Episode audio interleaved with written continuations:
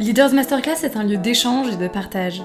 Notre objectif Vous aider à mieux connaître les leaders et leurs histoires. Découvrir leurs engagements et la manière dont ils les concrétisent au sein d'entreprises qu'ils ont créées ou rejointes. Quelles histoires personnelles les ont amenés à défendre certains sujets plus que d'autres? Comment ont-ils concrétisé leurs croyances dans le monde professionnel? Vous le découvrirez dans le podcast Leaders Masterclass. Bonne écoute À l'occasion de notre dernière session de masterclass, nous avons reçu deux femmes inspirantes au micro de Devenir. Sylvia Masluc, senior vice-présidente talent et culture Europe du Nord chez Accor, et Jasmine Manet, directrice générale de Youth Forever, afin de parler de leadership et de nouveaux modes de management. Deux générations, deux visions du leadership se rejoignant sur certains points et se complétant sur d'autres. En quelques mots pour résumer cet épisode, il est essentiel de créer de la co-responsabilité entre les générations et de recréer un récit du travail collectif. De nombreuses actions sont mises en place pour intégrer les jeunes générations, notamment au sein des grands groupes. Cependant, un travail certain reste à faire pour accompagner les organisations dans leurs engagements à l'égard de la jeunesse. Ce sont les sujets que nous avons abordés avec ces deux femmes leaders. Je vous souhaite une bonne écoute.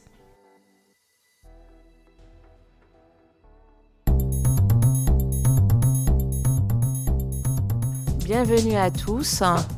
Pierre, peut-être euh, je te prie d'accueillir nos amis.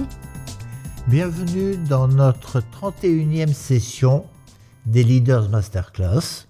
Merci à Steelcase d'être notre hôte à nouveau. 31e session sur le leadership. Nous avons eu une session sur le leadership il y a 5 ou 6 ans qui était centrée sur l'entreprise, l'évolution du leadership dans l'entreprise. Aujourd'hui, le problème se pose de façon tout à fait différente, se pose réellement au plan mondial, leadership politique, leadership économique, leadership social, et nous avons pensé qu'il était temps de mettre le sujet sur la table et nous avons choisi les meilleurs experts pour nous en parler que Mirabel va nous présenter. Bonjour euh, Sylvia, je peux vous appeler par votre prénom? Oui, merci. Bonjour Yasmine. Bonjour. Merci d'avoir accepté euh, toutes les deux de venir partager votre vision du leadership. Mais avant de commencer, je vais vous proposer de vous présenter de manière très succincte l'une et l'autre, et ensuite on va rentrer dans le cœur du sujet. Sylvia. bonjour à tout le monde, merci beaucoup pour l'invitation. Euh, donc Sylvia Masluk, euh, je suis euh, d'abord polonaise, donc excusez-moi les erreurs du français. je travaille chez Accor, Accor le groupe hôtelier que vous connaissez peut-être, et je travaille là-bas depuis sept ans et demi.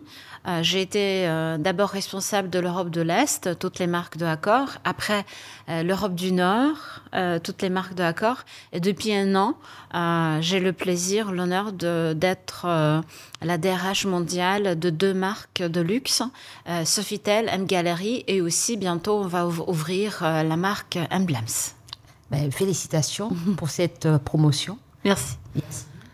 Bonjour, Jasmine Manet, j'ai 27 ans. Euh, je le précise parce que euh, c'est en lien avec mon activité, puisque j'étudie euh, les jeunes générations dans leur rapport au travail particulièrement. Donc, je suis la directrice générale de Youth Forever, qui est une association née en 2021, en plein Covid, pour mobiliser un écosystème d'employeurs vis-à-vis de la jeunesse, à un moment de détresse financière, scolaire, psychologique amplifiée par la crise. Et depuis, on, on a dézoomé un petit peu du sujet euh, Covid pour euh, adresser collectivement euh, comment prendre soin, comment mettre en capacité et comment donner, passer le relais à la, relève et surtout en intergénérationnel dans le monde du travail pour adresser les transitions, notamment environnementales. Merci Yasmine. Alors on va peut-être rentrer dans le, cœur du sujet, leadership. Alors c'est un mot anglophone. Peut-être que tu vas me corriger en me disant non, non, non, on va trouver l'équivalent en français. Mais peut-être pour euh, comment définir ce terme, à ce concept à la fois barbare, mais personne ne sait vraiment quoi mettre dedans. Peut-être euh, je vais commencer par, euh, par vous, Sylvia. Pardon, qu'est-ce que vous pensez? Comment vous définirez ce terme de leadership? Mhm. Je pense que il y a beaucoup de définitions de leadership parce que chacun comprend ça par par définit ça par d'autres mots et comprend ça autrement. pour moi, le leadership, c'est quelque chose qui n'est pas si tangible et si évident que le management, que la gestion. Euh, pour moi, euh, le leadership, c'est une combinaison de différents éléments. Euh, le premier élément, c'est quand même la vision. À mon avis, il faut quand même fédérer les collaborateurs, parce que je parle de leadership au sein d'une entreprise. il faut quand même avoir une vision et fédérer les talents autour de la vision. Parce que après, si on est fédéré autour d'une vision, après, le leadership, c'est de s'assurer à ce que les collaborateurs, les talents, euh, fassent euh, le mieux ce qu'ils peuvent, les accompagner euh, dans, leur développement et voilà, dans, dans leur travail. Donc le leadership, c'est l'écoute, l'accompagnement, l'empathie. voilà, et c'est tout à fait différent de la gestion, pour moi, au moins. Yasmine, fédérer autour de soi, par l'écoute, par la confiance. Qu'est-ce que tu as envie de rajouter par rapport à cette définition que Sylvia vient de nous proposer? J'ai fait l'exercice euh, en amont d'aller euh, euh, lire quelques études sur la vision du leader, notamment des, plus jeunes. Donc en l'occurrence, moi je parle souvent de génération Z, ceux qui sont nés entre 1995-97 en fonction des définitions et 2010. Euh, et en l'occurrence, euh, ce qui est particulièrement troublant, c'est que de grandes figures de leaders euh, avec différents profils, en effet, soit très emblématiques à la Thatcher ou De Gaulle, ou ensuite plus comme des Emmanuel Faber, des Christine Lagarde, des, des leaders, des visionnaires très, très emblématiques. Euh, aujourd'hui, chez les plus jeunes, les figures qui ressortent le plus sont beaucoup moins de la sphère politique ou euh, entrepreneuriale, mais beaucoup plus euh, de la sphère du, presque intime, familiale. quand on pose la question qui sont les personnes qui vous inspirent, c'est quasiment systématiquement des parents, des oncles et tantes, voire des professeurs ou des collègues quand on est en début de vie active. Mais il y a une sorte de recentrage sur ce qui est palpable, ce qui est concret et du grand patron, on passe au petit entrepreneur, presque sans, sans critiquer euh, le, mot petit, hein, mais à une échelle beaucoup plus locale. Et je pense que je me reconnais pas mal dans cette, euh, dans cette vision-là. Ce que j'admire, c'est souvent ce que j'ai rencontré d'une façon ou d'une autre. Euh, et que j'arrive à me projeter. Il y a cette question de, de le leader permet de nous projeter, c'est très important. J'ai l'impression qu'il y a une sorte de renversement de la bascule où on a besoin nous-mêmes de se projeter dans cette personnalité. Euh, et notamment, euh, bah, pour moi, euh, un leader inspirant, ça probablement être une, plutôt une femme qu'un homme dans cette notion de projection, parce que je me dis, on a peut-être des parcours qui vont se ressembler. Mais après, je rejoins complètement Sylvia sur l'importance de... Un leader, c'est quelqu'un qui permet aux équipes d'advenir presque, aux, personnes autour, d'embarquer dans une vision, mais presque de laisser faire pour accomplir mieux que seul et mieux que euh, cette personne-là, euh, la mission qu'on leur a donnée.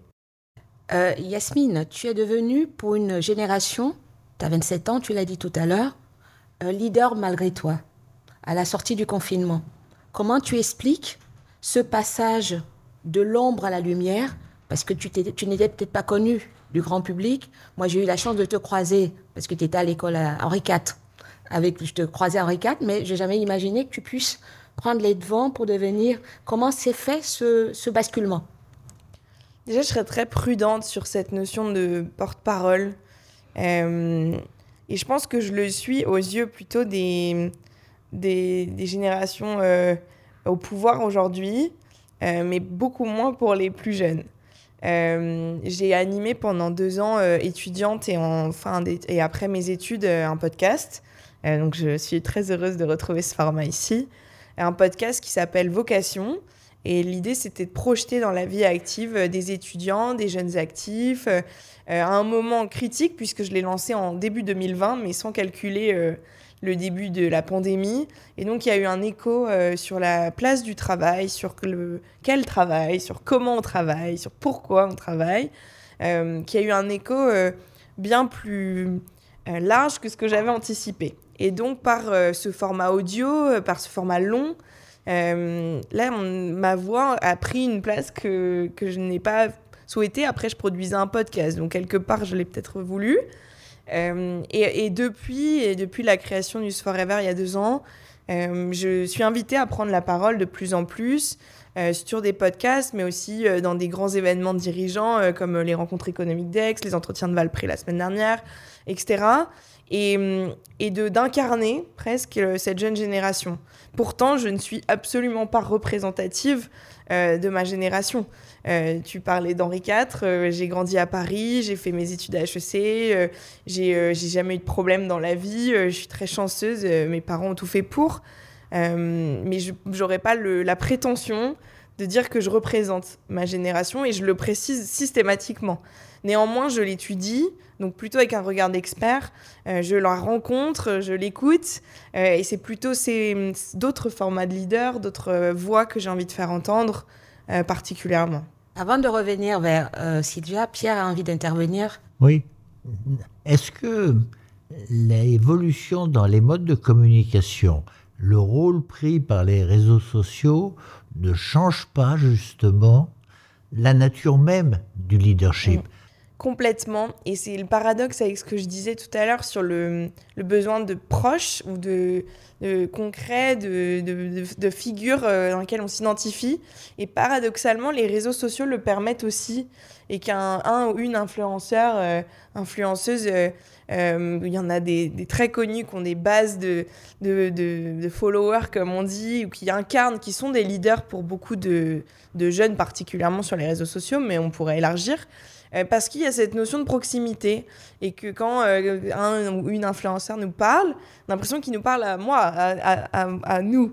et ça crée justement ce, ça rapproche des figures euh, qui sont inatteignables et donc ça permet de créer cette proximité par les réseaux sociaux qui est peut-être fictive, hein, euh, comme elle l'était auparavant. Donc je pense que complètement, ça change les modèles qu'on a autour de nous, ça multiplie les possibles et euh, ça permet de trouver en fait sa caisse de résonance et du coup des leaders inspirants. Mais alors j'ai une question pour vous qui est qu'est-ce que qu'un patron comme Sébastien Bazin peut faire vis à -vis de cette évolution? Oui.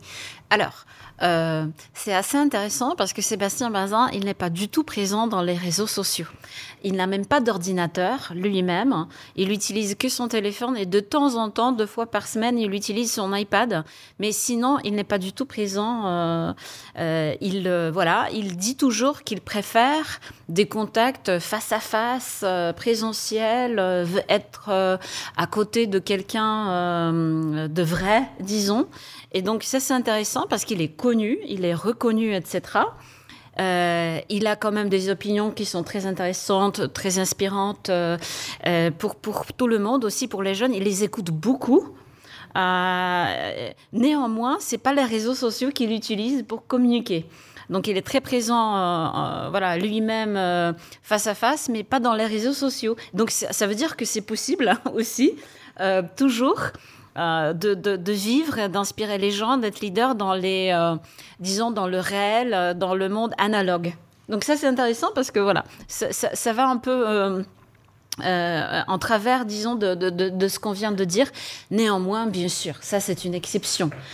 parce que dans la majorité de cas, effectivement, il y a surtout les leaders qui communiquent par les réseaux sociaux. Oui, oui, oui, tout à fait, tout à fait. Mais pour revenir, euh, Sylvia, à votre expérience personnelle, vous êtes une leader inspirante. Vous avez commencé votre parcours au sein de votre groupe, euh, d'abord en Europe de l'Ouest, l'Est, pardon, ensuite au nord de l'Europe, et maintenant vous coiffez complètement le groupe au niveau monde en tant que DRH.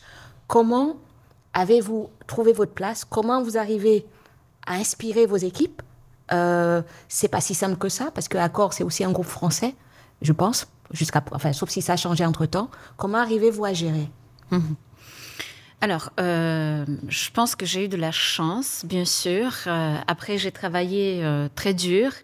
Aussi, je dois dire que j'ai, je suis passionnée par mon travail. Hein.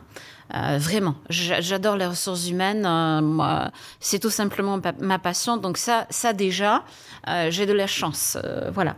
Et, et j'avais pas commencé tout de suite dans les ressources humaines. J'ai fait quand même plusieurs années euh, dans d'autres domaines. Euh, donc euh, seulement à l'âge à peu près de 30 ans, je me suis retrouvée dans les ressources humaines. Donc j'ai eu de la chance d'avoir retrouvé, voilà, ma passion.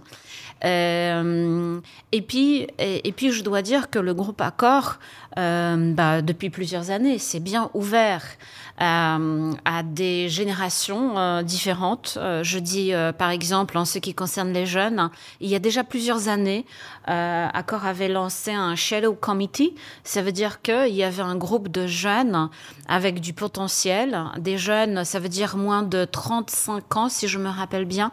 C'était moins de 35 ans, qui suivaient exactement le même agenda que le COMEX de Accor pour justement apporter euh, de, ben voilà, de, de l'opinion des jeunes, des avis des jeunes, des idées des jeunes, etc. Euh, et aussi, et aussi euh, la diversité est un sujet quand même très important pour Accor. Diversité aussi, pas seulement en femmes et âge, mais aussi diversité en ce qui concerne les nationalités. Toute diversité d'ailleurs. Donc voilà, donc euh, j'ai eu, je pense, de la chance. J'apprends tous les jours et ce qui, c'est ça aussi qui, qui, qui, me passionne, qui me donne beaucoup d'énergie parce que j'apprends. Je suis pas encore au bout. Euh, de ma carrière. Je, n'ai que 47 ans, donc euh, je, me considère toujours jeune, et même si j'ai des fils déjà qui commencent à travailler, qui sont dans la génération euh, Z. Mais, mais voilà, je pense que le, le, plaisir, c'est parce que j'apprends tous les jours. Accord ne, ne me permet pas de m'asseoir et voilà et, et seulement me dire bon voilà je suis au sommet de, la, de ma carrière non euh, on apprend tous les jours. C'est vrai qu'on a reçu euh, Sébastien Bazin il y a quelques années pour évoquer cette question de jeunes mhm. au cœur des conseils. Donc, d'autres leaders nous ont dit euh, ça sert à rien. On nous, les jeunes, on les intègre juste pour faire le côté un peu gadget, mais en, gros, on ne les écoute pas. Et je me tourne vers Yasmine qui a l'air de, qui m'a dit lorsqu'on préparait cette masterclass, oui, mais on nous intègre ça fait bien, mais en définitive, notre voix n'arrive pas à monter très haut. Je reviens vers toi, qu'est-ce que tu en penses? Alors, j'ai une réponse à deux niveaux. Euh, déjà, euh, merci pour le partage. Euh, nous, on a, on a voulu étudier ces dynamiques de, de jeunesse et de pouvoir et comment les faire se côtoyer ou comment apprendre l'exercice du pouvoir. Et forcément, le, Shadow Comex d'accord a été notre premier champ d'investigation. donc, on avait rencontré, je crois que c'est Aronchta Balson qui, l'a mis en place. Euh, et euh, parce que, euh, étonnamment, sans vouloir être provocatrice, étonnamment, quand on parle de shadowboard, dans le jargon corporate, tout de suite, on nous parle d'accord et de l'échec cuisant d'accord. Et après, une fois qu'on creuse, c'est un mythe urbain. parce qu'il n'existe plus, on pense qu'il n'a pas fonctionné. pourtant, c'est beaucoup plus complexe que ça. Et peut-être que la vocation de ces dispositifs, c'est justement de ne plus exister après, après avoir rempli leur mission. Donc on a eu, euh, c'est plus une invitation que j'ai envie de faire. On a fait une étude qui fait euh, plus de 50 pages euh, en libre service sur notre site, qui étudie ces dynamiques jeunesse et pouvoir et qui a étudié les ingrédients clés pour associer sans bullshit ou sans fausses promesses euh, bah, d'associer, d'impliquer, parce que c'est lourd financièrement, c'est lourd en ressources humaines, c'est lourd en investissement des jeunes, mais aussi des parties prenantes associées, des directions, des, ressources humaines. Euh, et, je pense que c'est des, dispositifs qui ont toute leur place dans le contexte actuel euh, pour accélérer les montées en puissance, pour avoir des regards croisés, pour bousculer et, et presque représenter le groupe dans toute sa diversité euh, à l'échelle du pouvoir, sans qu'on remplace les membres du COMEX. Euh, donc c'est plus une invitation, de... c'est un sujet que j'adore et donc euh, au plaisir de les creuser.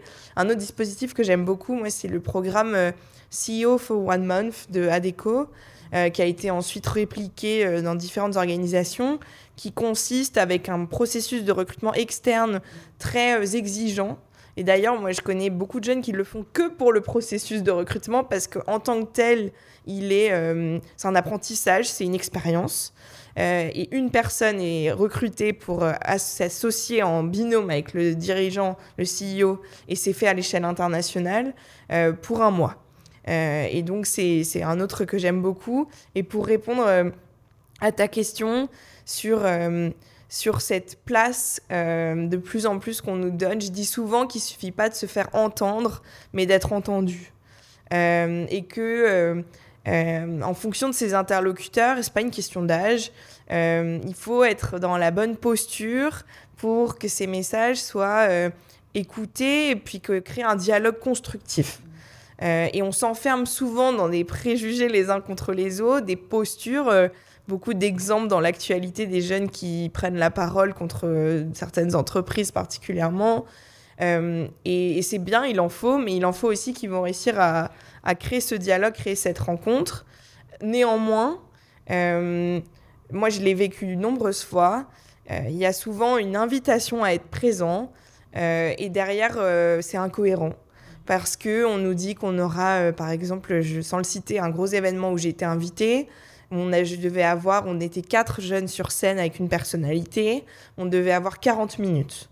Euh, donc 10 minutes chacun pour euh, porter la parole justement d'une démarche qui était derrière, c'était 36 000 jeunes qui avaient participé. Euh, et puis de 40 minutes, la veille, on nous a dit qu'on passait à 2 minutes chacun et on nous a coupé la parole tout le long. c'est pas grave, déjà c'était extraordinaire d'être présent sur place. Néanmoins, l'effet d'annonce euh, et puis tout le monde le savait, c'était pas que pour moi. Moi, à la limite, j'étais là, c'était super. Euh, il y a eu une frustration de, de cette, euh, du flanc qui tombe, du soufflet qui tombe, qui, qui, crée en fait un décalage entre la promesse, l'invitation à être présent. soit on a l'impression de ne pas être écouté, donc ça c'est un premier sujet, soit bah, tout de suite on, nous on nous tire le tapis sous le pied. et ça c'est dommage parce que ça détruit toute la démarche alors que l'intention était louable au démarrage. Et hum, donc c'est plutôt une, il faut être prudent, mais c'est une invitation à l'ensemble des interlocuteurs. Moi, je parle des jeunes et des moins jeunes parce que c'est mon sujet de travail, mais on pourrait prendre plein d'autres exemples. De, quand on est dans cette démarche, déjà bien la penser, être humble dans l'approche, quitte à être plus ambitieux par la suite, pour éviter ces fausses promesses et ces effets d'annonce. Pour l'avoir vécu, pour moi, ça décrédibilise les leaders en question, et après, c'est presque un non-retour. Oui, Pierre. Alors j'ai une question pour chacune de vous deux. Euh, le monde rentre dans la silver economy, c'est-à-dire l'âge moyen augmente. Euh, vos entreprises, sauf les startups, vos entreprises, le cœur de votre personnel, c'est des gens qui ont entre 40 et 55 ans. Pourquoi est-ce que c'est si important d'écouter et d'intégrer des jeunes? Oui. Euh, je, dois juste dire que dans l'hospitalité, dans, dans l'hôtellerie, euh, je veux dire, on a quand même beaucoup, beaucoup de jeunes dans nos hôtels. On accueille euh, beaucoup, beaucoup de jeunes, bien sûr, pour les positions, disons, d'entrée. Euh, mais il est vrai qu'après, on accompagne ces personnes-là jusqu'à ce qu'ils veulent. ça peut être aussi jusqu'à l'âge de 40, 50 ans. Ou bien on recrute, maintenant on est beaucoup plus ouvert euh, à recruter aussi les personnes qui, qui, ont 40, même 50 ans, oui. Euh, parce que c'est lié aussi au fait que euh, bah, le chômage est, très très bas, etc. Donc nous, du coup, on, on, s'ouvre à absolument toutes les générations. Donc ça, c'est juste la première chose.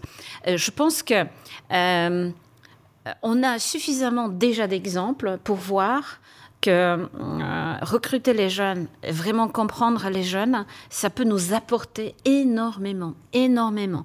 Je vous donne un exemple précis, euh, disons personnel. je ne suis pas très, très, très douée pour ce qui concerne digital. Euh, dernièrement, euh, on avait euh, organisé une convention de tous les directeurs d'hôtels du monde entier pour les deux marques Sofitel Gallery à Dubaï. Et je voulais préparer ma présentation et quand même impressionner les GM parce que c'est la première fois qu'on les rencontre, ils viennent du monde entier. Donc je voulais être sûre à ce que ça soit quand même bah, correct. Et la personne qui m'a aidé le plus sur ce qui concerne la forme, c'était quelqu'un dans mon équipe qui a 23 ans et qui a tout de suite dit, Sylvia, je peux te monter une vidéo. Euh, Sylvia, je peux euh, facilement euh, coordonner à ce que tu fasses une vidéo avec artificial intelligence, l'intelligence artificielle mais générative. Donc du coup, à la convention, j'avais une vidéo où je parlais en chinois, en, en arabe, etc. Et, pour elle, c'est tellement naturel, etc. Du coup, je dois dire que euh, ma présentation euh, était une des meilleures, mais pas à cause de moi, à cause des outils que j'ai pu utiliser pour montrer justement euh, que bah voilà je, je, comprends. C'est pas moi c'est mon équipe. Mais pour que pour, qu'ils voient que je, je, reste disons à jour sur tout ce qui se passe. Et pour moi euh, euh, nous, euh, disons les générations plus, plus, plus que Z, donc X, Y, etc., on ne peut pas se fâcher avec la réalité. La réalité de artificial intelligence, la réalité des jeunes qui veulent pas travailler comme nous, par exemple. Je ne veux pas parler que de digital, je veux parler aussi de, de tout ce qui se passe dans, dans la tête des jeunes qui nous regardent et qui nous disent bah, on ne veut pas travailler comme vous. Encore un exemple, et je me tais, je, je promets, je me me rappelle très très bien euh, mon fils, quand il passait son bac il, y a quelques années, euh, il apprenait pas beaucoup, hein, il étudiait pas beaucoup. Donc je lui dis mais non, mais non Jules, il faut que tu étudies, etc. Et il me dit comme il me regarde, il me dit pourquoi faire? Pour travailler 11 heures comme toi après? Vous voyez? Et oh, j'étais stupéfaite. Je me suis dit oh là là, oh là là. Euh, mais c'est vrai. Donc il faut, il faut écouter les jeunes parce qu'ils voient beaucoup de choses. Euh, vraiment, ils peuvent, ils peuvent nous apporter énormément des choses que nous, on voit plus. Parce qu'on est tellement là-dedans et on voit plus. Nous, on travaille, euh, euh, Pierre, Laura et moi, et Nolwenn, on est quatre générations. Et je suis comme, je peux te tutoyer comme toi, je suis nulle en digital. J'ai mon mentor, c'est Laura. Je ne peux rien faire digitalement s'il n'a pas validé. Pareil pour Pierre. Dès qu'on a quelque chose à faire, on l'appelle pour valider nos interventions parce que c'est comme ça qu'on travaille euh, avec les leaders masterclass. Donc je te comprends tout à fait, mais euh, Yasmine qui est plus agile sur le digital va nous regarder en disant mais c'est des préhistoriques peut-être. Qu'est-ce que tu penses de ce que vient de dire euh, Sylvia sur ces problèmes? Yasmine, 70% des salariés de l'entreprise ont quand même plus de 30 ans. Bien sûr. Après, c'est une question de, de, temps qui passe. Et euh, si on parle de génération, dans 5 ans, il y aura beaucoup plus de Z dans le monde du travail. Euh, c'est mathématique. Euh, et moi, je suis comme vous, hein, je suis nulle. Je regarde Clara qui est dans mon équipe qui, qui, pourrait dire que j'ai aucun talent du beau et du, et du digital. Mais sans blague, pourquoi cette question est importante? Nous, notre mission, l'association, c'est de poser cette question en fait. C'est qui va prendre la relève de nos organisations politiques et notamment euh, euh, corporate? Euh, pourquoi cette question? Parce que dans un rapport au travail, mais intergénérationnel, entendons-nous, euh, qui euh, plus distancé, plus euh, ponctuel au sens de, de plus en plus de rotation, dans une, un état psychologique et physique qui se dégrade, et puis dans des aléas de vie, notamment prendre soin de nos aînés, où un Français sur quatre, je crois, en 2030 sera aidant. ça va avoir des impacts sur le temps qu'on peut passer au travail. Euh, forcément. On, parle même de génération sandwich, de ceux qui sont à la fois à charge d'un parent et d'un enfant. Euh, qui c'est pas une question d'âge, c'est une question de moment de vie. Donc forcément, cette, cette, euh, cette, la transition démographique qu'on vit en France, nous, c'est un de nos sujets cœur. Je suis jury euh, chez nos Domus Vie, par exemple, sur un prix pour l'intergénérationnel. Euh, on intervient euh, auprès d'EHPAD et directeurs, directrices d'institutions pour parler de cette notion d'intergénérationnel. Enfin, j'ai vraiment à cœur qu'on ne se s'enferme pas dans un jeunisme mal placé. Parce que les chiffres sont là. Je crois en France, j'ai cherché les chiffres, c'est deux fois plus de personnes de plus de 60 ans aujourd'hui que de 18-29 ans. Donc mathématiquement, on est moins nombreux. Néanmoins, avec le passage à la retraite et le vieillissement, il y a moins aussi de, matière de force ouvrière pour prendre la relève. Je lisais en Allemagne, la retraite des baby boomers, en l'occurrence, laissera jusqu'à 7 millions de postes à pourvoir d'ici 2035, c'est demain. Euh, et donc, euh, dans cette équation, euh, avec des, moments de vie et des parcours de moins en moins linéaires, il va falloir créer les conditions d'un moyen terme au travail qui est indispensable pour derrière adresser des sujets où il faut une petite temporalité, notamment la transition environnementale. Et donc trouver cet équilibre de faire ensemble, mais aussi faire aujourd'hui et pas d'attendre que les jeunes, entre guillemets, soient euh, à des postes de responsabilité ou qu'ils aient envie ou soient capables de le faire. Donc euh, c'est un sujet qui me préoccupe beaucoup, mais j'y dédie mon activité, donc euh, j'ai hâte de voir ce que ça va donner. Trouver un équilibre entre vie pro et vie personnelle, je pense que chez Accor, vous arrivez pour attirer les jeunes. Qu'est-ce que vous avez mis en place pour les attirer? Parce que si tu ne retrouves pas, tu parlais de ton fils qui te dit qu'il avait envie de travailler plus de 11 heures. Donc si tu avais envie d'attirer euh, des Clara dans ta team ou euh, Pierre-Henri, qu'est-ce que tu vas lui proposer pour qu'il vienne travailler chez, chez toi, chez Accor? Euh, disons que ça dépend aussi si on parle de l'hôtel ou si on parle de, bureau. Euh, parce que à l'hôtel, quand même, c'est un peu plus euh, facile au sens que il y a quand même des heures bien précises et vous, commencez à une heure précise, vous, vous terminez à une heure précise. et même si euh, il faut travailler 7 jours sur 7 aussi, euh, les week-ends aussi, les fêtes nationales, etc. C'est quand même beaucoup plus réglé. On peut, on peut savoir euh, à, quelle heure on commence, à quelle heure on termine, même si, bon, parfois il y a des urgences, mais quand même. Au bureau, il est vrai que c'est beaucoup plus difficile. néanmoins, je veux souligner aussi une chose que ça change beaucoup parce qu'on a donné, grâce, je dirais, à, la pandémie, euh, et moi je suis beaucoup en faveur de, de mode de travail hybride. Euh, ça veut dire qu'il y a quelques jours au bureau, mais il y a aussi euh, quelques jours dans la semaine à la maison. Et ça, ça permet aux gens, en général, pas seulement aux jeunes, de voilà de régler leur temps un peu comme ils veulent. C'est-à-dire, on attend toujours les résultats on attend toujours une certaine disponibilité dans les heures de travail, mais quand même, euh, ils peuvent, euh, bah, pendant la journée, euh, bah, rester à la maison d'abord, ne pas perdre le temps dans les transports en commun, etc. etc. J'espère que cette solution-là va rester avec nous. Pourquoi je dis j'espère? Parce que j'entends qu'aux États-Unis déjà, beaucoup, beaucoup d'entreprises ils disent euh, aux, gens de revenir dans les bureaux. Cinq jours sur sept. Pareil, cinq jours sur sept, oui, euh, oui, voilà. Et euh, pareil, à Dubaï, par exemple, pareil, beaucoup, beaucoup d'entreprises déjà veulent retourner aux cinq jours de la semaine de travail. Donc moi, j'espère, je croise les doigts, à ce qu'en Europe, on puisse quand même maintenir ce rythme. À mon avis, c'est très favorable. Et même si euh, je ne suis pas pour euh, le travail cinq jours par semaine remote, à distance, non. Je pense que ça, ça ne marche pas. Mais hybride, oui. Pierre, tu voulais intervenir? Comment est-ce que vous, vous réagissez à la fois sur la question du recrutement des jeunes, qu'est-ce qu'il faut faire pour les attirer Quels sont les problèmes que vous, vous rencontrez dans, vos entreprises et comment est-ce que vous gérez exactement le problème que euh, Louisa vient de euh, définir, c'est-à-dire le balance entre télétravail et retour au bureau? Euh, alors moi, dans mon équipe, j'ai une agence de communication et d'événementiel. J'ai beaucoup, beaucoup de jeunes dans mon équipe. le plus vieux a 26 ans.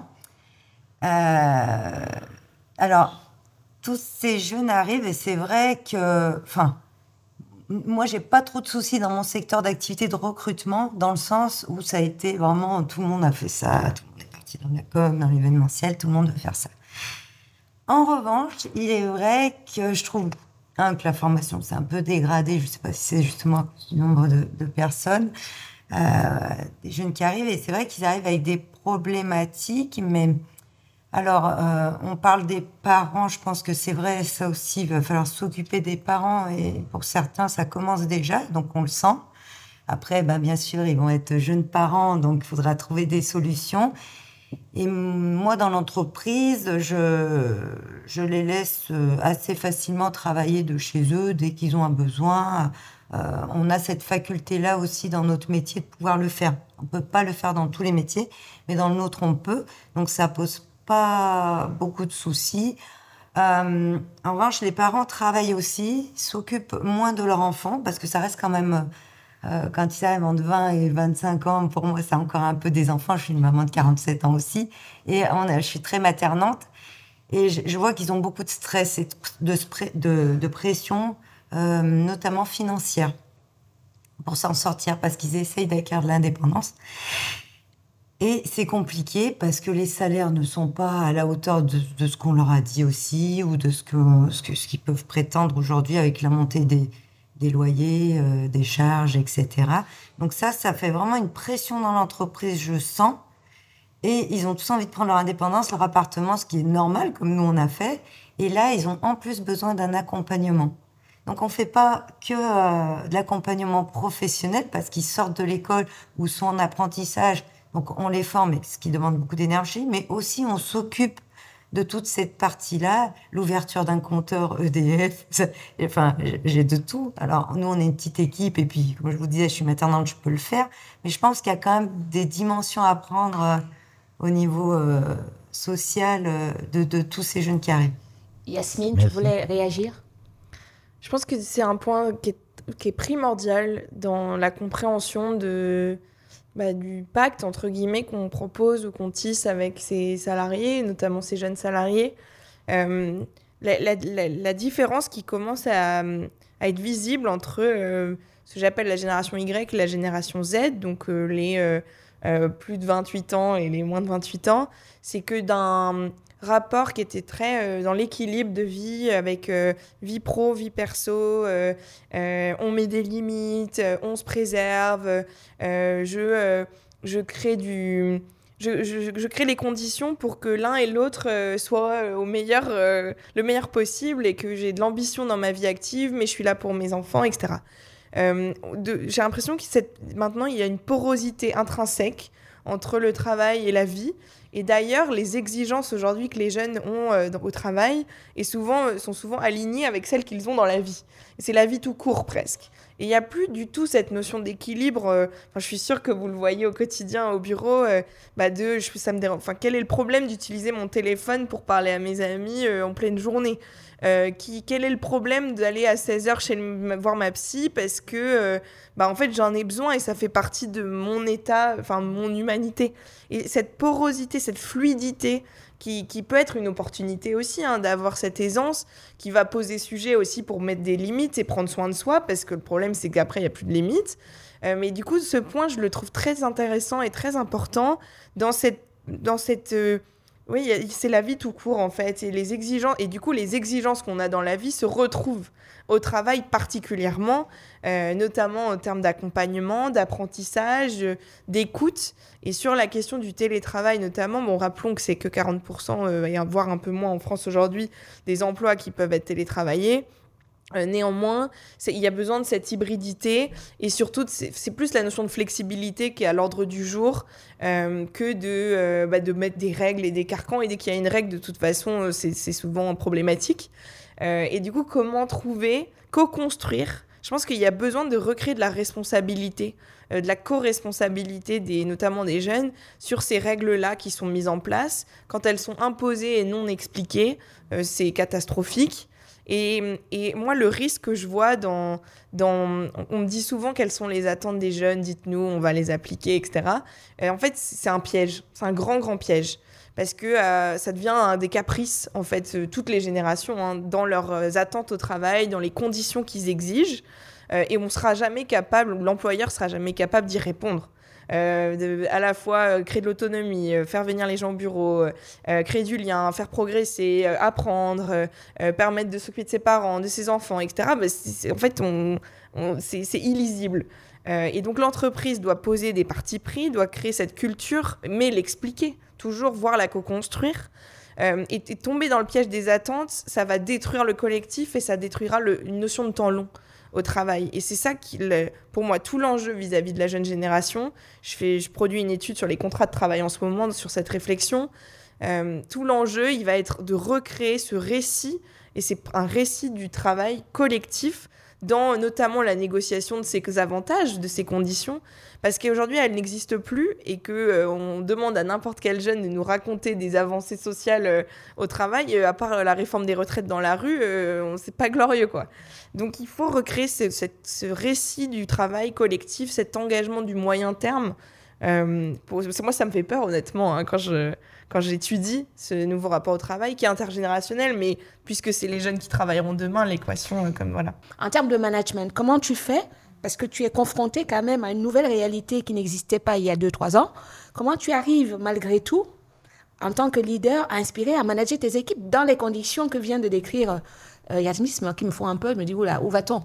Si, je peux juste ajouter un micro-élément, je vous partage cette citation d'Hésiode en 720 avant Jésus-Christ qui disait je n'ai aucun espoir pour l'avenir de notre pays. Si la jeunesse d'aujourd'hui prend le commandement demain, elle est insupportable, sans retenue, tout simplement terrible. Euh, juste pour décomplexer avant d'entrer dans le sujet, c'est pas depuis 2-3 ans qu'on critique les jeunes, vous êtes tous passés par là. Euh, donc sortons de ce cliché, de cette fracture intergénérationnelle. Euh, c'est faux, les jeunes veulent travailler, souvent au-delà de veulent, doivent travailler. on parle des problématiques financières, c'est évident. Donc je ferme cette parenthèse et je, te laisse répondre. Alors, moi j'ai de la chance parce que euh, j'ai des enfants, euh, voilà, dans, les âges dont on parle. Donc je les observe, je parle avec eux, je parle avec leurs euh, amis, etc. Donc je vois moi-même, disons, au quotidien à la maison, leurs besoins, comment ils fonctionnent, etc.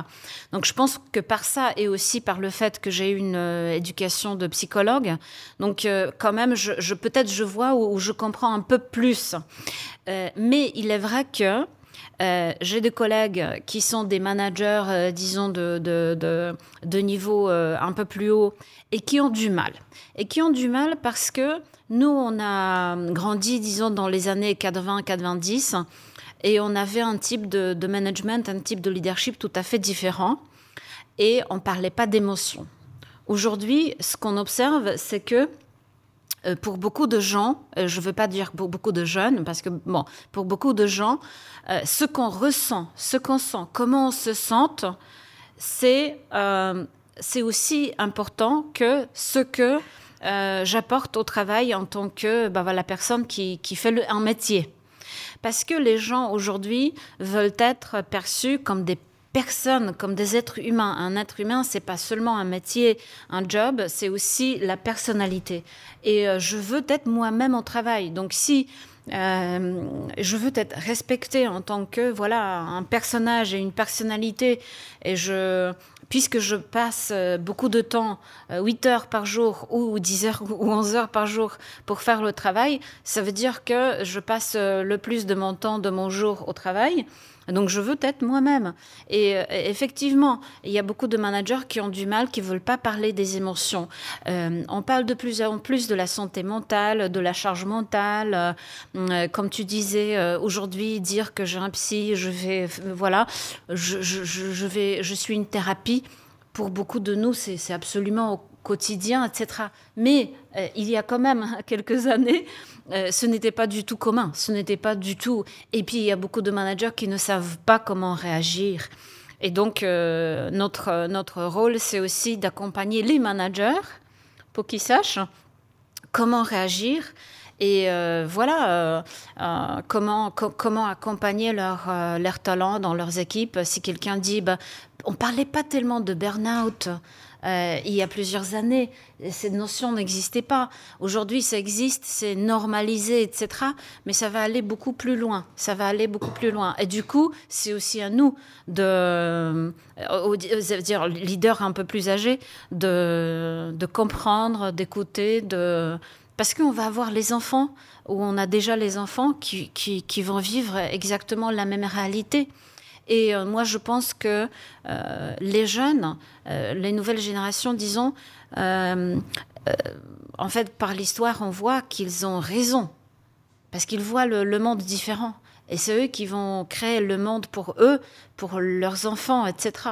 Nous, on est là pour s'assurer à, voilà, à ce qu'ils à ce qu'ils savent à peu près ce qu'ils font, etc.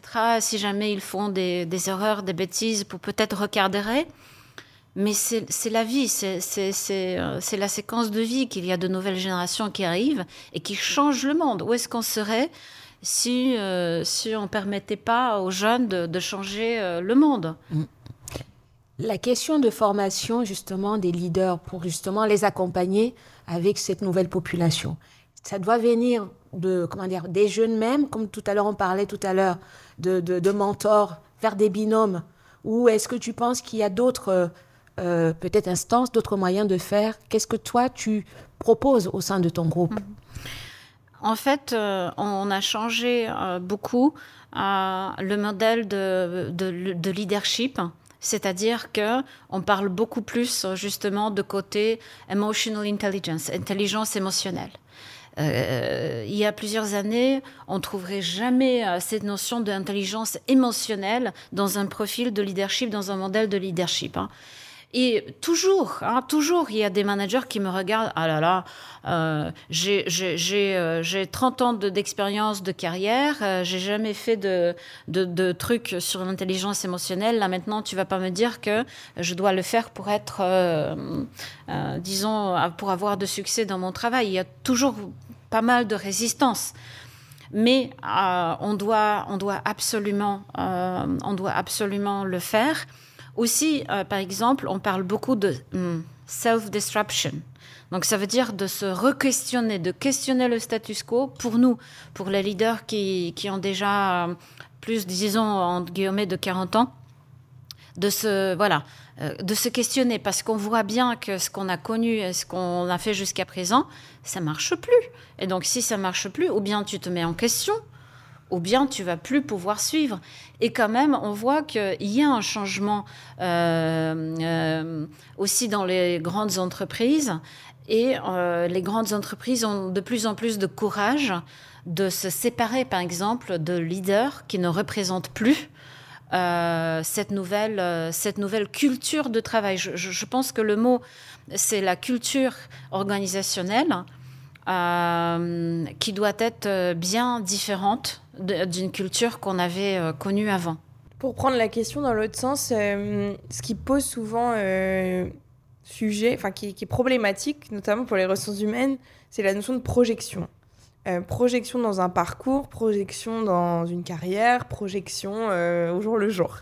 et c'est intrinsèquement lié à cette notion de leadership, puisqu'on se projette en regardant les leaders autour de nous.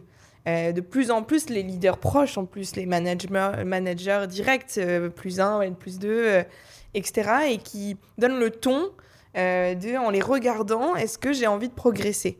J'ai notamment un exemple très marquant de la Marine nationale. Il y a quelques années, il y a quelques l'année dernière, je crois, je parlais à l'ancien DRH qui m'expliquait qu'il n'avait pas de sujet de recrutement. Pour l'instant, le, corps des armées est toujours aussi attractif pour plein de raisons. Euh, tout l'enjeu est dans la fidélisation euh, de talents ou par euh, un modèle un modèle par nature où on ne recrute pas plus âgé. Il faut passer par, par le, début. Et en l'occurrence, ils ont donc, comme l'ensemble des entreprises, de plus en plus de départs chez les plus jeunes après 3, 5, 10 ans. Et en l'occurrence, quand ils interrogent ces mousses, ces, ces, jeunes sur les raisons de leur départ, la raison numéro une, c'est euh, si c'est pour devenir comme euh, mon euh, lieutenant, mon caporal, etc., c'est hors de question. et il y a cette notion de projection dans les personnes qui nous entourent, qui donne le ton. et donc, projection, il y a évidemment cette notion d'intelligence émotionnelle. et il faut du coup panacher les modèles de leadership, les modèles de, de manager, parce qu'on est tous différents, on va tous avoir des sensibilités différentes et comment on arrive à créer cette notion-là alors que les chiffres nous le montrent? Je crois que c'est 74% euh, de jeunes interrogés en début d'année qui projetaient de quitter leur emploi dans l'année. pour le coup, c'était par manque d'apprentissage ou de projection. Euh, souvent, les chiffres, même des employés, des salariés heureux, entre guillemets, donc satisfaits de leur travail, je crois que dans certains, euh, aux États-Unis en Angleterre, c'est 70% d'entre eux qui sont quand même en recherche passive euh, d'emploi à côté. Parce qu'on est toujours dans cette est-ce que je pourrais pas faire ailleurs? Est-ce que je pourrais pas apprendre ailleurs? Est-ce que je pourrais pas me projeter? Et s'il n'y a pas cette, cette, ce chemin qui est, qui est proposé par le leadership, que ce soit son manager direct ou la direction, euh, c'est ça qui donne le ton pour moi et je le sens au quotidien. Et j'ai des très bons exemples dans ma vie, mais je pense qu'il faut beaucoup travailler là-dessus. Yasmine, je voudrais creuser un peu ce mot de projection. Mm. Dans ma jeunesse, quand je recrutais un jeune cadre, mm. la question qu'il posait était son plan de carrière. Il se projetait dans un plan de carrière Qu'est-ce que je vais faire dans deux ans? Quelles seront mes responsabilités dans quatre ans? Et qu'est-ce que je peux viser si je suis bien bon dans dix ans? Mm. Et aujourd'hui, les exemples que vous m'avez donnés sont exactement inverses. C'est euh, est-ce que je vais quitter l'entreprise dans un an? C'est un bon point et je pense que la temporalité s'est certainement réduite et la notion de carrière également mais associé aussi à, on parlait de parcours de vie, donc on est conscient de peut-être de pas de côté qu'on va devoir prendre, et notamment aussi d'obsolescence des compétences où euh, on a presque intégré l'incertitude en fait euh, de bah, le contexte est ce qu'il est et depuis dix ans on n'aurait pas pu écrire l'histoire euh, si on l'avait voulu. Donc de, de, réinvention qui du coup remet en péril certains métiers certaines organisations euh, mais aussi de compétences. Euh, et puis, vu l'intelligence artificielle, enfin, les nouvelles technologies, la transition environnementale et toutes les conséquences sociales associées, euh, et voir la transition démographique, le status quo, et, on est presque jeunes tous dans les compétences dont on a besoin pour traiter ces sujets. et donc, il y a presque une, peur ou une prudence de se projeter parce que ça paraît absurde. Euh, et donc, il faut, c'est pour ça que je parle de récit, il faut recréer ce temps moyen terme euh, dans l'envie le, de travailler, euh, qui sera peut-être pas à 10 ans ou à 2 ans, mais de travailler. Souvent, les questions qu'on a en, RH aujourd'hui, c'est quels sont les avantages au quotidien? À quoi ressemblera mon travail tous les jours? Il faut réussir à décaler un petit peu, je pense, pour parler de moyen terme, de prochaines étapes, de créer. et souvent, ce qui manque, c'est le manque de visibilité sur ces opportunités parce qu'elles existent. Et quand euh, je lis des chiffres du genre 74% euh, envisagent de démissionner par manque d'apprentissage ou de projection, euh, c'est, ça doit être une crise cardiaque pour les, RH associés, parce qu'il y en a des opportunités d'évolution et des apprentissages. ce qu'il faut voir dans ce chiffre, c'est qu'ils ne le, ils ne le saisissent pas. et donc, c'est tout l'enjeu du management de proximité, de créer de la visibilité et surtout au bon moment, avec la bonne personne, pour euh, flécher ces parcours et créer cette, recréer ce temps long qui est indispensable vu nos sujets. Euh, créer de la projection, et c'est en demandant aux, aux, salariés peut-être d'être euh, à la fois leur propre, comment dire, d'être au cœur de leur entreprise en leur donnant peut-être des parts d'action. Est-ce que c'est pas un moyen de les projeter, puisqu'on est dans une société d'incertitude du court-termiste, pour arriver à les canaliser Tu disais tout à l'heure, tu réfléchissais sur les nouveaux contrats de travail. Mais est-ce que ça ne fait pas partie des choses à mettre dans ces contrats-là? Votre, votre entreprise vous appartient. C'est que, alors sans rentrer dans un modèle complètement utopique, j'entends, mais il n'y a pas moyen de poser quelques jalons justement pour que les gens puissent se projeter et s'investir un peu plus et écrire l'histoire de manière collective. Ça dépend qui. c'est ça l'enjeu. Euh, la, porte d'entrée dans la question des contrats, c'est souvent le CDI est mort, euh, fin du CDI, etc. Ce qui s'entend à l'égard de certains pays ou de certaines réglementations. Et quand on interroge les jeunes, déjà, le CDI reste un objectif parce qu'il y a ce besoin de sécurité évident, dans une précarité notamment financière euh, très forte, mais comme à condition que quoi, c'est et puis le droit du travail est ce qu'il est, il protège le salarié, donc euh, c'est pas enfermant un CDI, mais néanmoins il y a cette culture, euh, c'est le mythe associé euh, sur le sujet. Je pense que pour certains, ça sera déterminant d'être partie prenante, mais c'est plus une réflexion globale de de cohérence en fait, de pourquoi les dirigeants sont payés 50 fois plus que moi. Enfin, j'exagère dans les chiffres évidemment, mais euh, pourquoi, euh, pourquoi on me crée de la place pour être dans ce shadow board ou dans euh, ce groupe de travail sur tel ou tel sujet où je progresse très vite, mais les... c'est une place qu'on me donne mais qui n'est pas reconnue. Je suis pas payée pour, je suis pas visible dans l'entreprise, etc. Il y a ce sort de... On nous crée cette place, mais derrière, est-ce qu'on a la reconnaissance associée? En tout cas, c'est ce que j'entends. Hein. J'ai plus jeune et donc il faut trouver un... des bons moyens et je pense que le partage de la valeur et on peut l'incarner de plein de façons, euh, notamment dans les actions, les parts que l'on donne. C'est un levier, mais pour certains, il fera peur, parce que ce sera enfermant. Et que de toute façon, s'il faut, euh, il faut attendre 10 ans pour toucher le fruit de cette action, bon, euh, je suis réaliste, dans 10 ans, je serai plus là. Enfin, je caricature évidemment, mais je pense qu'il faut qu'il y a plein de leviers sur cette notion de partage de la valeur et surtout d'action commune, d'action collective. Euh, et on parlait d'intergénérationnel tout à l'heure, et surtout d'occasion de mettre ensemble des personnes qui ne travaillent pas ensemble. Et c'est pas parce qu'on les met dans les mêmes bureaux, c'est déjà pas mal. Euh, mais moi, j'ai des anecdotes souvent, notamment dans les grands groupes, de jeunes qui me disent on sait même pas où sont les vieux. Et je prends des guillemets, vous les voyez pas, mais, parce que, mais, mais visuellement, et dans des groupes où il y a une bonne proportion de salariés seniors ou au moins de plus de 40 ans. Euh, et en l'occurrence, ils disent on sait pas où ils sont, on ne les voit pas. Et donc c'est souvent parce qu'il y a une tour de la direction et il y a des étages euh, des juniors. Enfin, souvent c'est dans l'espace que ça se concrétise.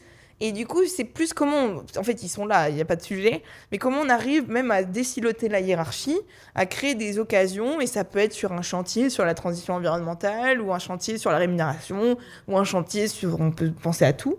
Pour mettre ensemble les gens qui se voient euh, et qui euh, interagissent pour définir les règles du jeu et en fait, il y a autant de profils, je pense, de salariés engagés qui vont rester longtemps dans toutes les générations que de profils qui ne sont pas intéressés par ce deal-là. Euh, et donc, ce n'est pas une question d'âge, c'est plus une question de, profil, de persona, et peut-être 15% resteront 10 ans euh, par carrière, et à l'inverse, euh, d'autres feront 2 ans, freelance, etc. etc. C'est compliqué, mais il va falloir jouer avec les nouvelles règles du jeu. Alors, ça fait réagir tout le monde. Tant mieux. Salomé, euh, je travaille pour le groupe Accor et je suis dans l'équipe de Sylvia, mais j'ai une question. Est-ce que c'est pas une question de sens? J'aime pas du tout ce mot du sens euh, personnellement, euh, parce que c'est un mot fourre-tout. derrière le sens, il y a la question d'équilibre. De, de, en, anglais, il y a meaning and impact. Donc, dans le meaning, il y a le, le sens pour moi, le sens dans cet équilibre, l'épanouissement, euh, d'être aligné euh, quelque part avec ce qu'on fait. Mais il y a aussi la notion d'utilité, donc euh, l'impact. et presque, on a un glissement bah, des générations, notamment Y, qui sont beaucoup dans le meaning, donc dans le sens équilibre, projection, épanouissement, et les Z beaucoup plus dans l'utilité. C'est à quoi je sers. Et, donc, l'un dans l'autre, on s'y retrouve. Hein. Et, donc, dans le sens et, d'ailleurs, euh, on nous pose souvent le sens avec le salaire. Euh, c'est souvent euh, dans les études, il y a plein de façons de poser les questions, mais c'est souvent contre quoi seriez-vous prêt à réduire votre salaire? Et souvent, la question du sens est la première. Mais pourquoi opposer les deux? C'est absurde. Alors, c'est plutôt qu'est-ce qui nous anime, qui fait qu'on a cette motivation à venir tous les jours, à rester engagé, peut-être pas rester 20 ans, 30 ans dans la même entreprise, hein, parce que ça, c'est ce que faisaient nos parents à l'époque, mais se dire à un moment, je reste un instant T, mais je donne le meilleur de moi-même, je contribue collectivement, parce que effectivement, c'est important pour moi, mais faire en sorte que on identifie, et, je rejoins peut-être un peu, Sylvia a commencé à l'aborder, mais le leader aujourd'hui est avant tout un coach euh, il accompagne, vous le disiez tout à l'heure, mm. Christine. Euh, on a une posture de coach aujourd'hui en tant que leader dans une entreprise. On accompagne nos équipes. On n'est pas juste là, euh, on les écoute, on, les entend, on les accompagne. Donc je pense que cette posture, elle est, elle est clé aujourd'hui pour, pour la survie et, et continuer entre, entre générations à continuer de progresser ensemble. Parce que pour moi, c'est pas les jeunes moi aussi, j'ai 46 ans. Donc, les vieux, euh, c'est se dire comment on continue de contribuer ensemble parce que c'est, on se nourrit de ce que vous nous donnez et vous vous nourrissez, on s'apporte, on apprend. Euh, moi, je suis pas non plus une digitale, donc j'apprends beaucoup. J'apprends à travers mes enfants aussi qui sont ados. Comment on continue Parce que c'est, on va travailler encore 20 ans ensemble, nous, mmh. avec vous. Et comment faire en sorte que vous puissiez vous nourrir de, bah, de ce qu'on peut vous transmettre en mmh. parallèle et c'est là où on boucle la boucle avec l'introduction de Sylvia qui disait le leader, c'est celui qui donne la direction, la vision, le cap et le chef n'est pas mort, entre guillemets. Il y a toujours besoin de chef, et les, même les jeunes le disent. C'est simplement dans quelle crédibilité de ce chef et quelle intelligence émotionnelle. Pour moi, euh, on a tout dit dans la première phrase. le leader qui donne le cap. Si je peux rebondir aussi, ce que je vois, c'est que il faut être un modèle, donner la vision, le cap, etc. Nous, aujourd'hui, on a beaucoup d'entrepreneurs de nos générations qui sont en souffrance et qui ont du mal. Des contre-modèles. Hmm. Et du coup, je vois pas comment ils peuvent arriver à vous attirer, à vous motiver, etc. On voit beaucoup qui sont un peu euh, fatigués, perdus, qui eux-mêmes n'arrivent pas à donner un cap à leur entreprise parce qu'ils ont moins de visibilité. Ça fait, ça commence à faire quelques années qu'on entend ça dans les entreprises. Donc c'est vrai que c'est pas simple aussi en ce moment euh, cette transition-là, je trouve. Pierre, tu voulais intervenir? Moi, je suis impressionné par deux choses. Euh, la première, c'est quelque chose que vous avez dit, Yasmine, qui est que, au fond, il n'y a pas une spécificité vis-à-vis du travail des jeunes, mais qu'il y a à l'intérieur de l'entreprise, à travers les générations, des gens qui intrinsèquement sont fidèles à l'entreprise parce qu'ils y trouvent l'environnement, euh, le cadre, même avec des difficultés, mais à, laquelle ils, sont habitués et dans laquelle ils sont confortables, et d'autres, toujours à travers les différentes tranches d'âge, qui seront évanescents. Euh, et ça, c'est une idée qui, qui est un peu nouvelle et qui est différente de la perception qu'on peut avoir, où la perception était les vieilles générations sont fidèles et les jeunes ne le sont pas. À, vous entendre, il y a quelque chose qui m'interpelle. J'ai l'impression qu'il y a une espèce de comeback sur le paternalisme, parce que on a critiqué l'entreprise du 19e siècle, où on avait besoin de couper avec le patron qui avait réponse à tout, qui gérait tout. Et là, on a l'impression que euh, ce qui revient, c'est exactement ce pourquoi on s'est battu. Je pense à Zola, je pense à tous ces mouvements sociaux. Et, moi, ça m'interpelle. Euh, qu'est-ce que tu en penses?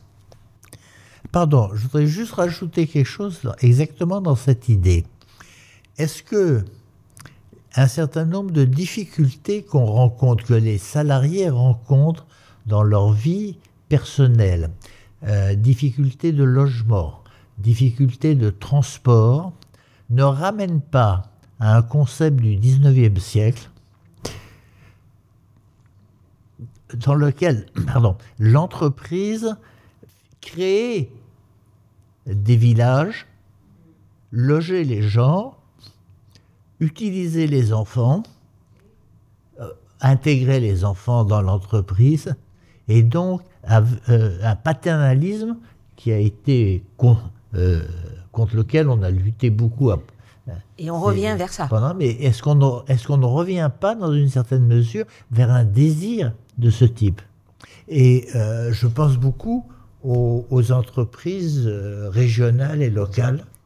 Pour répondre euh, à cette question, le, le, le, risque est certain, et je parle de risque euh, avec beaucoup d'intention, parce qu'on on désinvestit toutes les autres institutions ou sphères de société et quand on regarde les chiffres, la défiance par rapport aux médias, par rapport à la politique, par rapport euh, bon, au tout le secteur public, par rapport euh, notamment sur le digital, les chiffres montrent que c'est pas parce qu'on est sur TikTok ou Instagram qu'on sait solliciter les, les outils du service public euh, pour prendre soin de soi ou pour aller ou faire valoir ses droits. et l'usage de ces services-là qui sont très digitalisés, hein, c'est pas le sujet, sont, sont rejetés. Et d'ailleurs, dans le jargon corporate, on parle souvent du paternalisme ou une sorte de maternalisme, je ne sais pas comment on pourrait le dire, mais de, pour intégrer, euh, soi-disant, cette dimension émotionnelle et, euh, et cette maternance dont on parle. Euh, avec, bon, je suis prudente sur cette catégorisation, mais il y a quand même une nouvelle dimension où on parle, c'est peut-être une sorte de nouveau paternalisme. Néanmoins, je parle de, de risque parce que est-ce que c'est à l'entreprise L'entreprise ne peut pas tout déjà? Euh, et que on retombe dans ce piège des conditions de travail avant tout. Euh, et du coup, quel est, le, quel est le catalogue, entre guillemets, que je propose à mes salariés euh, dans toutes les sphères de la vie pour les accompagner pro-perso et, c'est une étape par laquelle on est en train de passer, mais les conditions, c'est pas ça le travail, c'est pas que ça. Il y a besoin de travailler sur la tâche, sur ce collectif, sur ce moyen terme, sur le métier, sur, et sur la mission. Donc on, on, on y revient. Donc je, moi, je suis prudente en fait dans ce piège-là. C'est important de les intégrer parce que c'est le, le nouveau deal qu'on essaye de tisser avec le travail. Euh, la figure d'autorité doit euh, euh, peut-être retrouver les bons côtés de, de ces modèles-là, mais avec beaucoup d'humilité dans, dans l'approche parce qu'on ne sait pas en fait. Et on le dit, les dirigeants sont épuisés eux-mêmes. ils ne savent pas donner ce cap. Donc comment on arrive à à se réhumaniser, à descendre de ce piédestal qui est peut-être propre au paternalisme, et donc redescendre pour être à hauteur d'homme, mais, mais être crédible dans sa posture de chef. Euh, et d'où l'importance du local, du territoire, et les PME ont leur carte à jouer complètement dans ce nouvel équilibre, où les équipes, les marques locales, et c'est dans ces écosystèmes-là où il y aura peut-être plus des dynamiques d'écosystèmes que d'entreprises, euh, où je serai accompagnée dans une trajectoire euh, bah, de logement, d'apprentissage, etc., au sein d'un écosystème, que ce soit par un groupe ou par plusieurs entreprises, qui, je pense, seront le futur de ce parcours-là. Euh, mais on n'a pas trop de recul, donc c'est c'est difficile de répondre justement à cette question, mais pour moi, l'entreprise ne peut pas tout et ne, doit pas tout faire. Oui, euh, alors il y a beaucoup d'éléments euh, sur lesquels je voudrais réagir, mais en général, je voudrais dire que moi, je reste positive. Moi, je pense que, que dans la vie, dans le monde entier, il y a toujours des cycles. Euh, et, parfois, on va d'un extrême vers l'autre. Euh, euh, et dans les années 90 ou 2000, on était beaucoup dans la centralisation, globalisation, etc.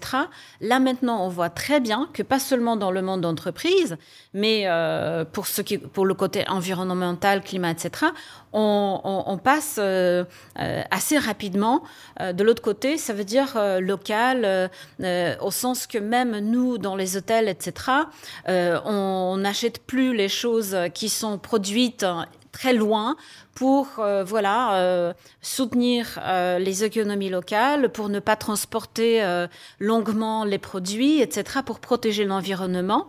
Et aussi, ce qu'on voit au sein, par exemple, de Accor, je voudrais vous parler très vite, euh, le fait que là, actuellement, euh, euh, je, sois responsable de, deux marques, disons trois marques dans le monde entier, c'est aussi parce que Accor a décidé de créer une, petite entité au sein de Accor pour s'occuper que de deux, trois marques. pourquoi? Parce que justement, on veut avoir euh, cette culture de proximité où on connaît, on n'a que à peu près 120 collaborateurs dans le monde qui s'occupent de ces deux marques. On les connaît tous, on se connaît entre nous. Euh, et on, crée avec euh, Maud Bailly, euh, qui est notre CEO, qui d'ailleurs est aussi un leader très inspirant et, et, qui attire beaucoup, beaucoup de jeunes, je dois dire on crée quelque chose de voilà plus intime, plus beaucoup plus dans la proximité au sein d'un grand groupe. Et je dois vous dire une chose au bout d'un an, euh, il y a beaucoup de, personnes qui travaillent toujours pour le grand groupe Accor qui s'occupe de toutes les marques, toutes les autres marques, qui veulent maintenant nous intégrer parce qu'ils voient qu'on est en train de créer, de vivre quelque chose de extraordinaire, quelque chose de spécial, parce qu'on est beaucoup plus hum, proches l'un de l'autre. Euh, donc je pense, je, reste positive euh, que voilà, il y aura des exemples où plus petit, plus proche euh, marche mieux que centrale, globale, où personne ne se connaît, où il n'y a que de procédures et pas d'aspect humain, etc. Je pense que ça vient petit à petit, mais ça vient. Euh, parce que c'est la nature de l'âme. On est tous des animaux sociaux, on est, on est, on est humains et on a besoin de l'autre. Avant de vous demander de conclure, peut-être des questions autour de Clara. Peut-être tu as envie de, de réagir. Euh, les jeunes qui sont avec nous, je regarde euh, Nolwenn. Est-ce que vous avez envie de dire quelque chose avant de demander à Jasmine et à Sylvia de conclure? C'était très intéressant. Enfin, je me suis assez reconnue dans pas mal de choses. Moi, aujourd'hui, euh, j'ai 20 ans. Je fais des études de communication et marketing. Et c'est vrai qu'il y a cette notion on cherche la flexibilité dans notre travail, mais il y a aussi, on parlait de projection. Moi, je sais qu'aujourd'hui, il y a aussi les questions environnementales, les questions géopolitiques qu'on se pose. Donc, c'est vrai que c'est compliqué de se projeter très loin, mais je pense pas que ce soit impossible une fois qu'on trouve euh, bah, quelque chose qui nous intéresse vraiment. Moi, personnellement, ça ne me poserait pas de problème d'y rester. Et euh, mais après, je pense que bah, nous, chez Youth Forever, on parle beaucoup de jeunesse plurielle parce que au final, on se ressemble vraiment. Bah, personne se ressemble en fait. On a tous des besoins, des envies différentes. Et du coup, bah, c'est pour ça que je pourrais pas parler au nom de tout le monde, mais c'est compliqué de, cibler tout le monde, mais je pense pas que ce soit impossible non plus. Mm. Euh, si je peux réagir, euh, moi j'aime beaucoup la liberté, la liberté dans tout. Euh, je veux que les gens soient libres. liberté, ça veut dire choix. Et ça veut dire que euh, ça me dérange, on en a parlé, ça me dérange pas du tout si quelqu'un reste avec nous deux ans, trois ans, part dans une autre entreprise, après peut-être avec après cinq ans, avec de nouvelles compétences, nouvelle expérience, reviennent chez nous. Pourquoi pas? Euh, si, si, si quelqu'un veut étudier deux ans une chose, trois ans autre chose, pourquoi pas? C'est une chance euh, de, de pouvoir le faire. On parle beaucoup plus aujourd'hui de portfolio de carrière et pas de career path. C'est pas une hiérarchie, je dois avancer, euh, être promu comme ça euh, verticalement. Non, c'est un portefeuille de carrière. J'ai fait deux ans ça, trois ans ça, cinq ans ça. Là, je sais mieux, je me connais mieux, je sais ce que je peux, je sais ce que je peux pas. Et, euh, et, donc, moi, j'adore, j'adore cette nouvelle voilà, tendance d'être libre et de penser un peu out of the box et, et euh, recruter surtout des personnalités, euh, des, personnages, des comment, des personnes et pas le métier. Parce que le métier, on sait apprendre le métier, on sait l'enseigner le métier. Ce qu'on ne sait pas enseigner, c'est l'attitude, c'est le personnage, c'est l'expérience euh, humaine. Donc moi, je, moi, je reste très positive. voilà, ça, ça va très très très bien se passer. Jasmine, vous conclure euh, une invitation, donc euh, pareil, je suis une optimiste née, donc euh, je vais rejoindre Sylvia. j'aime souvent dire que j'essaye d'adopter, donc j'aime bien la proposer. c'est une posture, trois façons d'agir. D'une part, du courage, euh, du courage euh, presque évident euh, vu les enjeux et du courage d'assumer, du courage de dire non, du courage de dire stop, du courage d'être libre, qui est indispensable. Vu les enjeux, il va falloir être courageux. de l'humilité, j'en ai pas mal parlé, mais de bah, d'accepter, de dire quand on ne sait pas, ne pas, pas de grandes promesses, pas de grands discours, de l'humilité dans le chemin à venir et surtout de s'entourer euh, des bonnes personnes, de savoir demander de l'aide ou de l'accompagnement. Euh, et ça va à tous les niveaux. Et puis euh, le troisième qui est indispensable pour moi, c'est la joie. Et, plus que du bonheur, plus que d'autres choses, c'est qu'on ce qu'on fait, on, a priori, on l'aime. et si on donne autant de temps, notamment dans notre travail, dans la vie, c'est parce qu'il nous, la plupart du temps, il nous rend joyeux. Euh, et je pense que cette notion de joie, on l'a perdue dans le rapport au travail. Euh, les leaders dont on parle, soyez joyeux, montrez votre joie à faire ce que vous faites. Et c'est pour moi la première étape à, s'accorder. Et je suis optimiste que si je vois des gens joyeux, après, dans le, encore une fois, dans le contexte, hein, donc euh, je suis pas naïve par rapport au sujet, mais le courage, joie et humilité, une invitation à ceux qui nous écoutent et à ceux autour de la table à l'adopter. En tout cas, moi, je vous suivrai dans ce cas-là. Merci, mesdames, pour cet échange sincère, parce que c'est rare. Et je sens que les personnes ici ont vraiment euh, apprécié ce que vous avez apporté et partagé avec nous. Pierre, peut-être pour finir, un dernier mot. Je crois que vous nous avez aidés. Et un grand merci à toutes les deux et merci à nos invités. Vous nous avez aidés à démystifier les générations Y et Z, et je dois dire, j'ai beaucoup appris. Merci.